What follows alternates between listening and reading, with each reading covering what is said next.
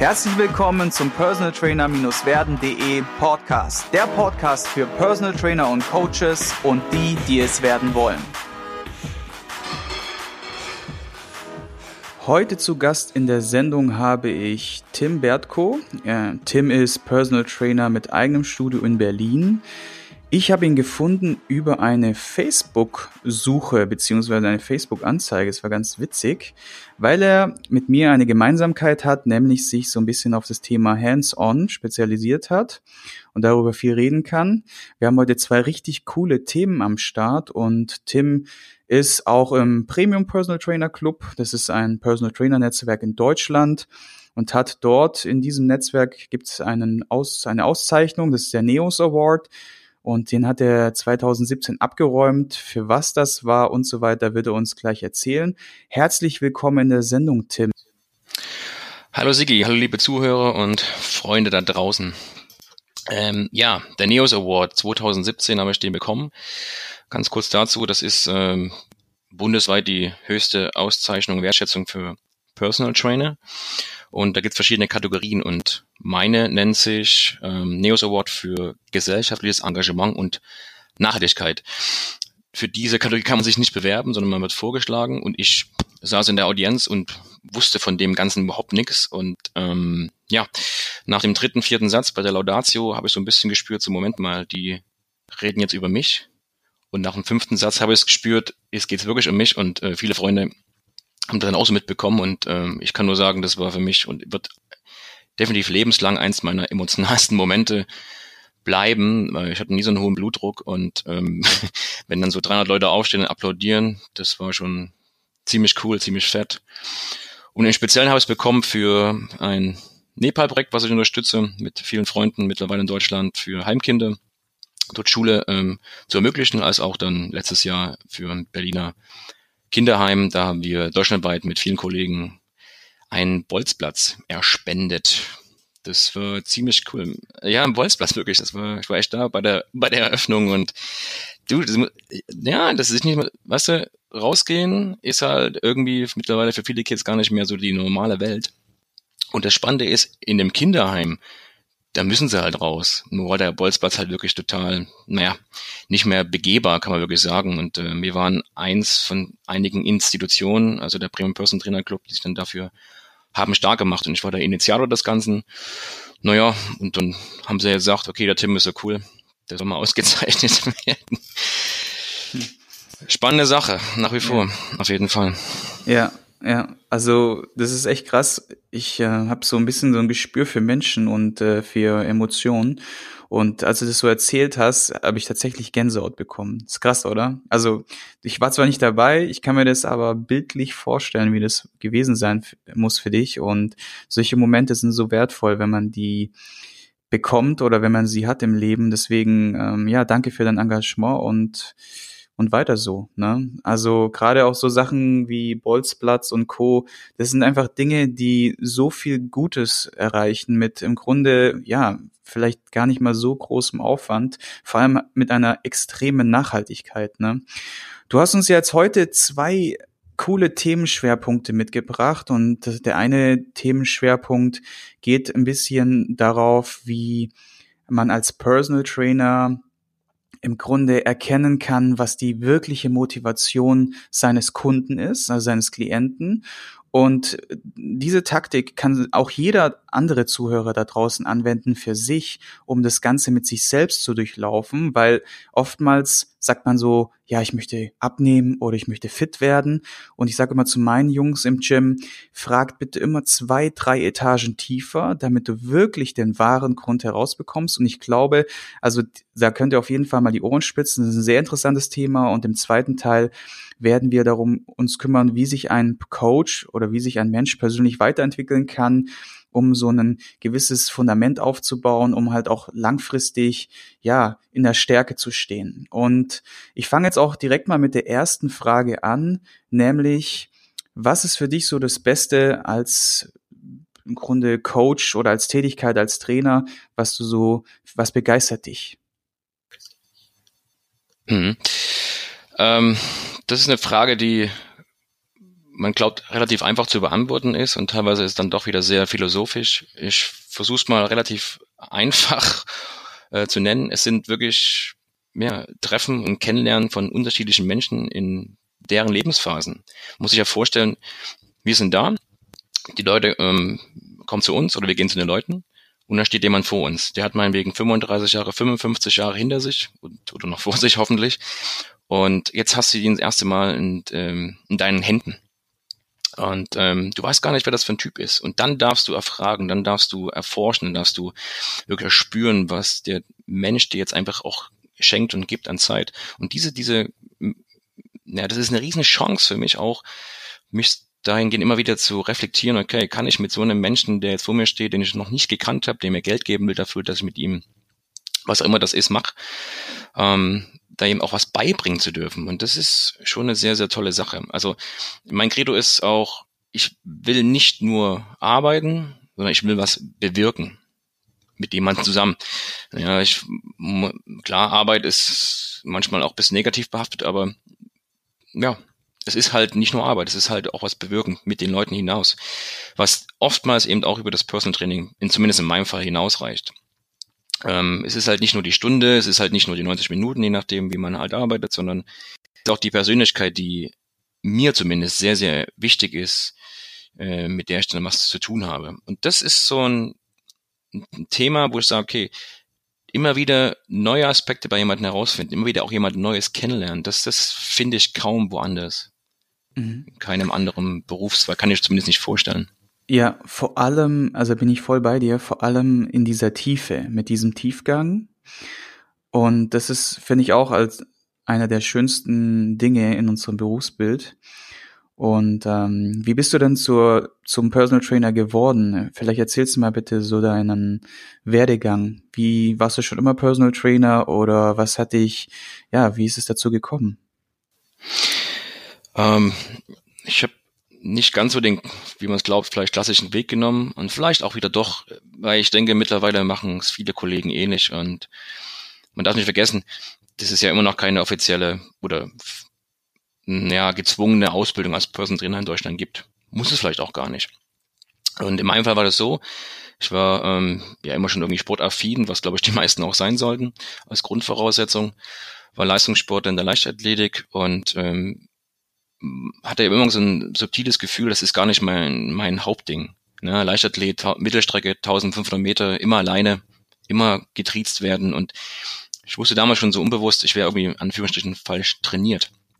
Und mhm. irgendwie hat sich das dann für mich herauskristallisiert, dass ich da das anders oder anders machen möchte, das verändern möchte, das Klienten mh, hm, anders mitgeben kann, dass man coachen und trainieren kann, auch ohne Druck von außen andauernd, wo jemand mit einer Zeit oder daneben steht du halt Pläne abarbeitest. Und das machen mhm. viele Kollegen auch von uns. Und jetzt despektierlich zu sein, sie wollen halt gerne ihr wissenschaftlich richtiges Wissen halt gerne auch in, in Leute hineinprügeln. Und jetzt kommt's, warum ich mhm. denn Person Trainer bin. Ähm, mir ist wichtig, dass ähm, ich immer zuerst den Rhythmus meines Klienten auch erkenne und erspüre. Und da hilft mir wiederum auch meine Ausbildung als Achtung Erziehungswissenschaftler. Ich wäre fast im Kindergarten gelandet als Kindergärtner.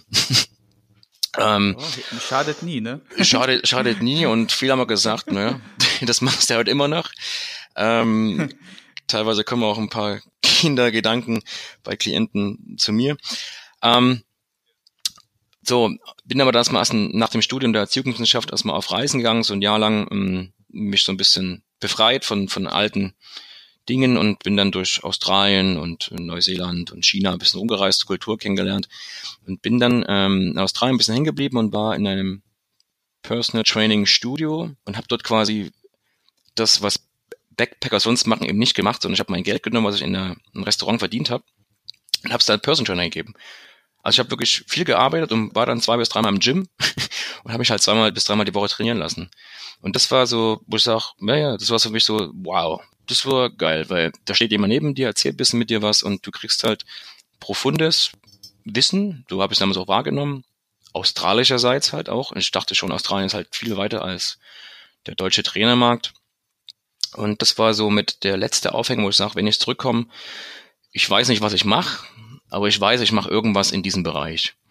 Ne? Und ich war auch vor, während meines Studiums äh, war ich in der Schweiz gewesen, habe in der Physiotherapie auch schon als Trainer mitgearbeitet, hatte da so erste kleine Berührungspunkte, ich sag's mal ganz vorsichtig mit Personal Training, das heißt, ich habe einen Plan, stehe neben der Beinpresse und zähle von zehn runter. Das war mein Personal Training damals. Nichtsdestotrotz habe ich aber damals gemerkt, du kriegst für eine Klatte halten, daneben stehen ein bisschen mehr Geld, als wenn du jetzt nur Angestellter bist. So. Ja, also, und dann kam ich halt wieder zurück nach diesen Jahren der Erfahrung, auch, auch nach Australien, nach Berlin, ohne genau zu wissen, was jetzt ähm, vonstatten gehen könnte mit meinem Leben und bin einfach ins sogenannte Fitness First hinein, habe mich vorgestellt und das war der erste Start. Und dort war ich dreieinhalb Jahre und habe gemerkt, so, naja, in einem Fitnessstudio als Person Trainer arbeiten, das ist nicht, was ich möchte, weil du kannst dort halt trainieren, aber nur Training, das war mir zu wenig.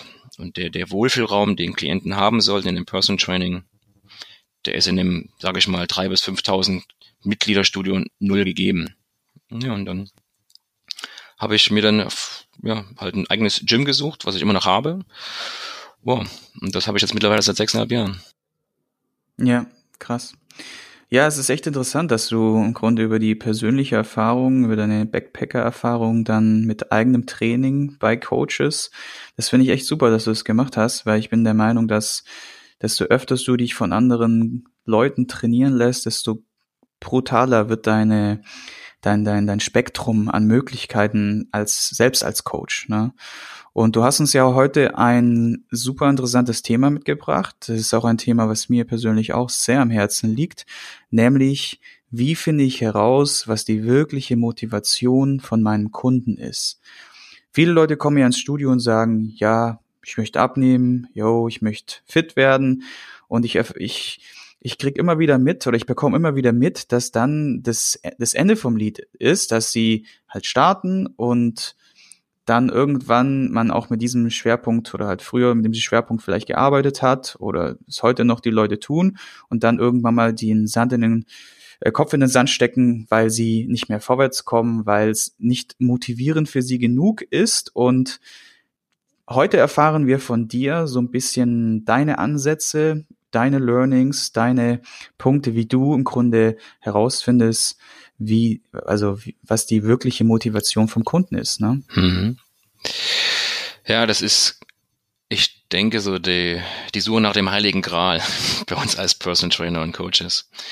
Ähm, den gibt's nicht, sage ich ganz gleich, weil es hängt extrem von deiner eigenen Persönlichkeit ab. Es hängt extrem von deinem eigenen, auch gerade aktuell mentalen Zustand ab. Ähm, ob du diese hohe Neugier und Begeisterungsfähigkeit für deinen Klienten konstant aufrechterhalten kannst. Und da wir auch alles nur Menschen sind, ist es halt immer so ein bisschen ein Auf und Ab. Der Kunde an sich, und das ist fachlich auch nachgewiesen, sucht ja hauptsächlich nach ganz banalen Motivation.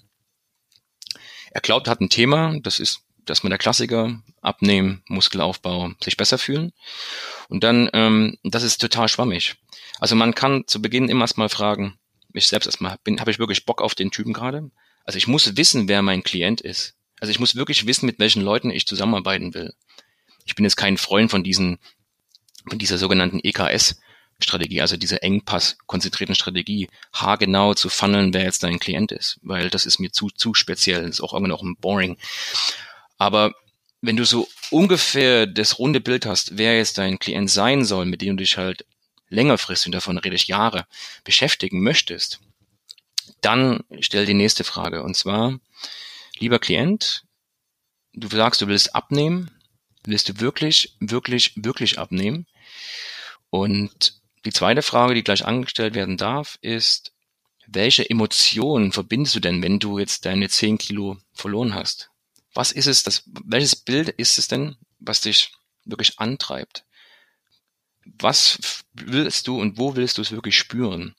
Und das ist für manche erstmal so ein bisschen, uh, weil ähm, das, die Erwartungshaltung eines Klienten ist selten, dass wir, wie du es vorhin schon schön gesagt hast, erstmal zwei Schritte tiefer gehen ähm, und gar nicht sofort in die Bewegung hinein, in die Kniebeuge als Beispiel, sondern okay, lieber Klient, ähm, was willst du eigentlich wirklich damit erreichen? Vor allen Dingen, stell dir vor, du, der hat das Ziel erreicht. Wie und dann? Hast du dann deine Arbeit getätigt und dann geht er nach Hause und das war's, oder wie? Sondern du musst dich hinterfragen, wie lange möchtest du mit den Leuten arbeiten, langfristig, und da rede ich über Jahre hinweg. Kundenbindungsthema und die wirkliche emotionale Motivation des Ziels zu erfragen. Und da bin ich auch ganz entspannt und sage immer gleich wieder, ja, das ist vielleicht eine Hausaufgabe jetzt, die muss nicht sofort beantwortet werden, weil ich sehe mich auch nicht als Lehrer, der jetzt in einem Frontalunterricht den Klienten jetzt die, die Pistole aus Brust setzt. Sag mir, was du spüren willst. Wenn du es nicht sagen kannst, bist du raus. Das natürlich nicht. Ja. Also ich beschreibe es auch mal ganz gerne, als meine Hauptkompetenzen ist, ich, ich schaffe es, einen Wohlfühlraum zu generieren. Denn nur wenn, wenn sich der Klient wirklich wohlfühlt und ich natürlich auch in dem Setting, wo ich mich gerade befinde, dann entsteht Offenheit und Vertrauen. Und ohne das, glaube ich ganz klar, ähm, können wir nicht effizient arbeiten. Kannst du mal so einen Case, also einen Fall nennen, wo das so eingetreten ist? Brauchst du keine Namen nennen, so, so wirklich so ein ganz für dich prägnanter Fall, wo du das so gespürt oder gemerkt hast, dass es einfach total Sinn gemacht hat? Um das mal ein bisschen vielleicht zu visualisieren, hm. Beispiel? Eine Klientin kam so von einem halben Jahr zu mir und äh, hatte so das Thema, ich habe Rückenschmerzen. Nichts Neues für uns. Ähm, das kristallisiert sich auch sehr schnell heraus, dass wir uns erstmal hingesetzt haben und ich merkte erstmal, sie muss erstmal erzählen. Sie muss erstmal die ganze Woche mir erzählen. Und das ging von Woche zu Woche so weiter. Das heißt, wir haben so wenig gemacht an Bewegungen, wie es vielleicht jetzt als Rückentrainer richtig wäre, sondern die Last war eher so im Kopf und auf den Schultern und wo auch immer. Also sie ist gerade in einer, nenne ich mal, lebensveränderten Phase und sie ähm, hat aufgrund von, von Überlastung in ihrem privaten und äh, beruflichen Dasein gerade halt einfach kaum Raum und Luft, sich erstmal zu öffnen, das erstmal wirklich erstmal nach außen zu erzählen letzten Endes am Ende haben wird immer viel gelacht und, und viel rumgespaßt, aber es wird auch ernst diskutiert und ähm, du musst erstmal zuhören. Und da habe ich erstmal wirklich gemerkt, so, okay, lass erst mal reden. Und ihre Erwartungshaltung hat sich auch relativ schnell relativiert von wir müssen uns bewegen, so hin zu, okay, wir machen schon ein bisschen was, aber das, was ich jetzt gerade mit dir tue, ähm, ist viel wichtiger. Und dadurch haben wir es geschafft, so Stück bei Stück Struktur in ihr aktuelles Gedankenkonstrukt und ihre Zielplanung auch ähm, sagen wir so immer den, diesen Matchplan, weißt du, Ziel-Matchplan zu generieren. Ganz simpel, Flipchart hingestellt und erstmal alle Worte, die sie so jetzt gerade mir erzählt hat, so Schlagwörter, muss man natürlich auch gut zuhören können, erstmal notiert. Und dann so rausgefiltert, okay, wo kannst du eben gerade gar nicht was verändern? Das heißt jetzt einfach beim System, so Arbeitssystem, ne, der, der Chef ist so und so, da kannst du nichts machen. Aber du kannst an drei, vier Dingen ansetzen. Und das ist ganz simpel, besserer Schlaf, vielleicht ein bisschen mehr Bewegung, Essen, wie auch immer und vielleicht auch noch ein paar andere private Dinge. Und das heißt, die eigentliche Motivation, zu mir zu kommen, war, ich habe Rückenschmerzen.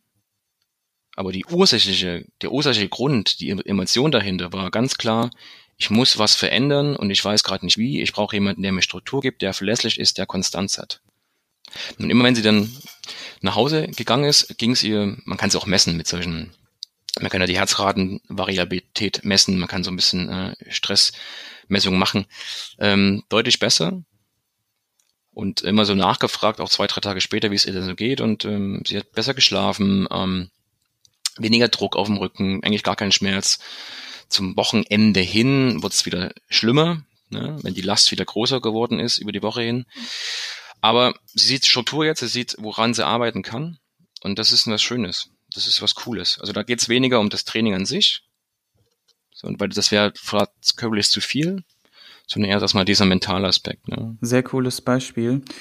Du hast gesagt, du hast dir auf einer auf einem Whiteboard diese Begriffe aufgeschrieben. Ist das so der Ablauf, den du da machst? Wie, wie würdest du den beschreiben in, sagen wir mal, drei Punkten oder fünf Punkten, wie du da vorgehst? Dass einfach die Co Coaches, die da jetzt zuhören, vielleicht irgendwie sagen können, okay, das ist eine coole Methode, die könnte ich mir so ein bisschen für mich auch übertragen oder vielleicht auch das eine oder andere mitnehmen für mich?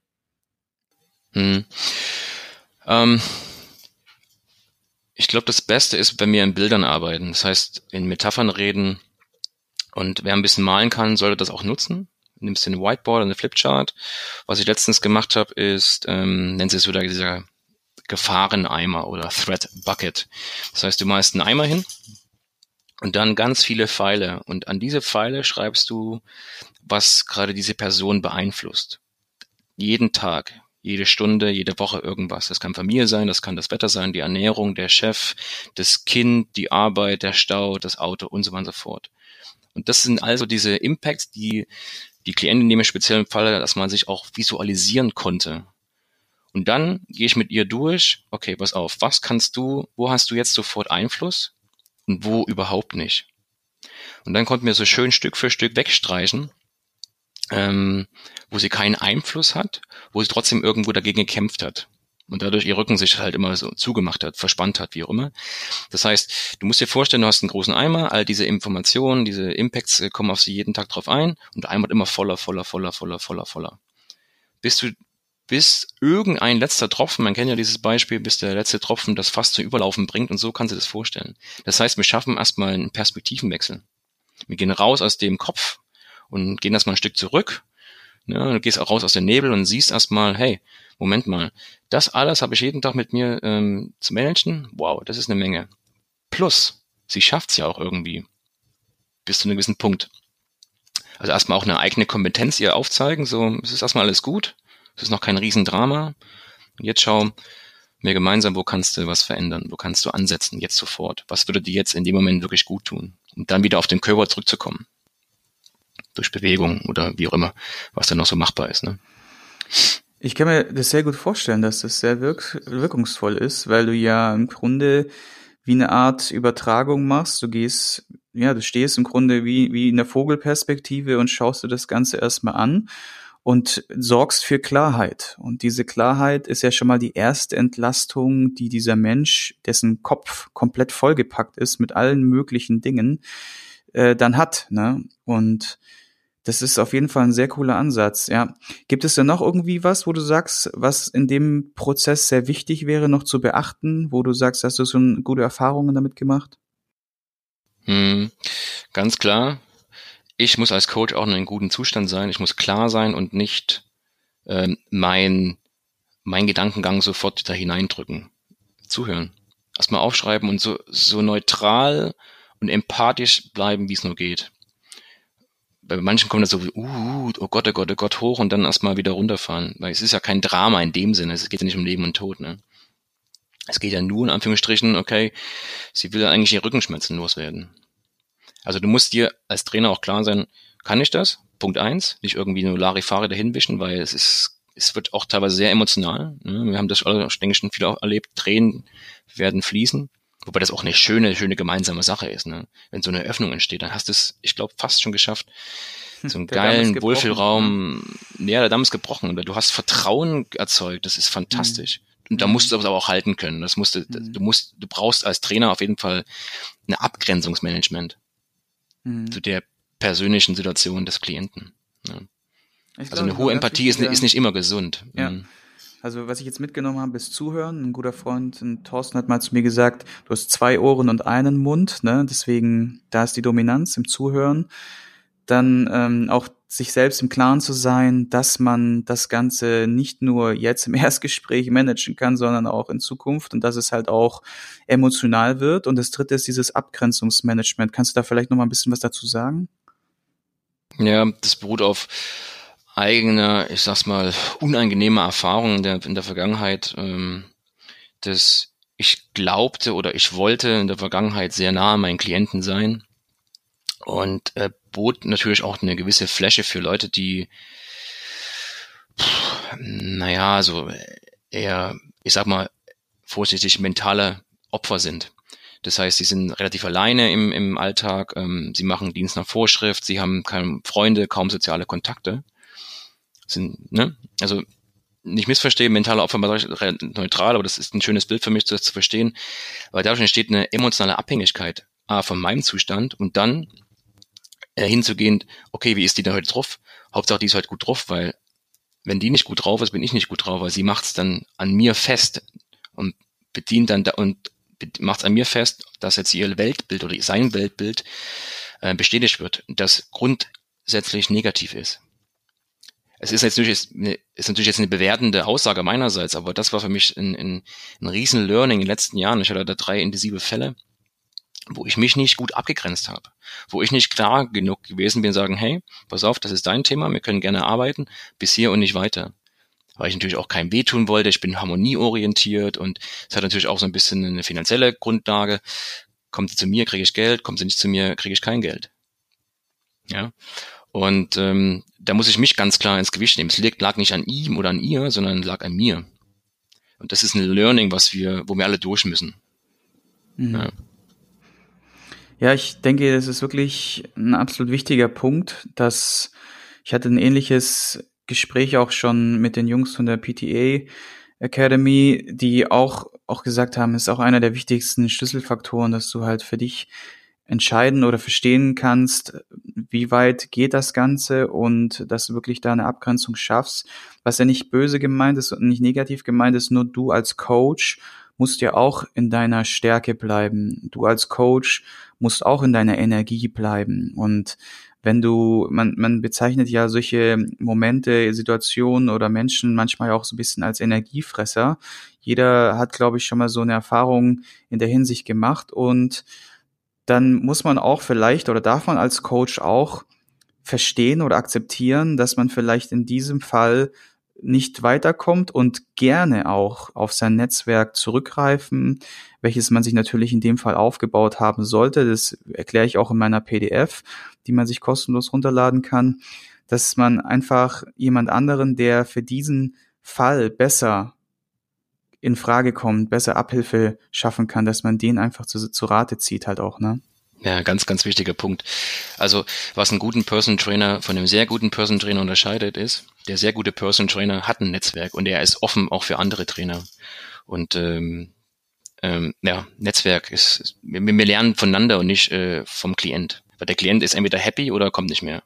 So, du weißt nicht, was die Ursache sind. Wir sind immer besser als der Klient. Aber nur dein Kollege, deine Kollegin, die das gleiche Setting, wie wir haben, die kann dir genau sagen, pass auf, so und so und so und so. Und wenn du dann ein cooles Netzwerk hast, dieses sogenannte Verweisungswissen, das entspannt voll. Also das, ohne das wäre ich nicht ja. da, wo ich bin, ganz klar. Absolut. Und man darf ja auch nie vergessen, dass man oftmals in Synergie mehr bewegen kann wie als Einzelkämpfer oder im Einzelkämpfermodus. Ne? Und ja, wir sind jetzt schon relativ fortgeschritten in der ersten Folge und ich sag schon mal vielen Dank für die vielen, vielen wertvollen Punkte, die du da genannt hast. Ich denke, dass unsere Zuhörer jetzt gut was mitnehmen konnten. Und wir werden im nächsten Teil über eine interessante Sache reden, nämlich den größten Fehler, den du als Coach oder Unternehmer gemacht hast. Mhm. Und das größte Learning daraus, was für mich viel mehr Relevanz dann hat, also sprich, was hast du daraus gelernt, ist ein spannender Punkt. Und wir werden uns auch um den zweiten Themenpunkt kümmern. Und ich freue mich schon darauf und sage auf jeden Fall vielen Dank für die Zeit bis dato und für alle Zuhörer. Wir sehen uns in der nächsten Folge. Alles klar. Ich danke dir, Sigi. Tschüss.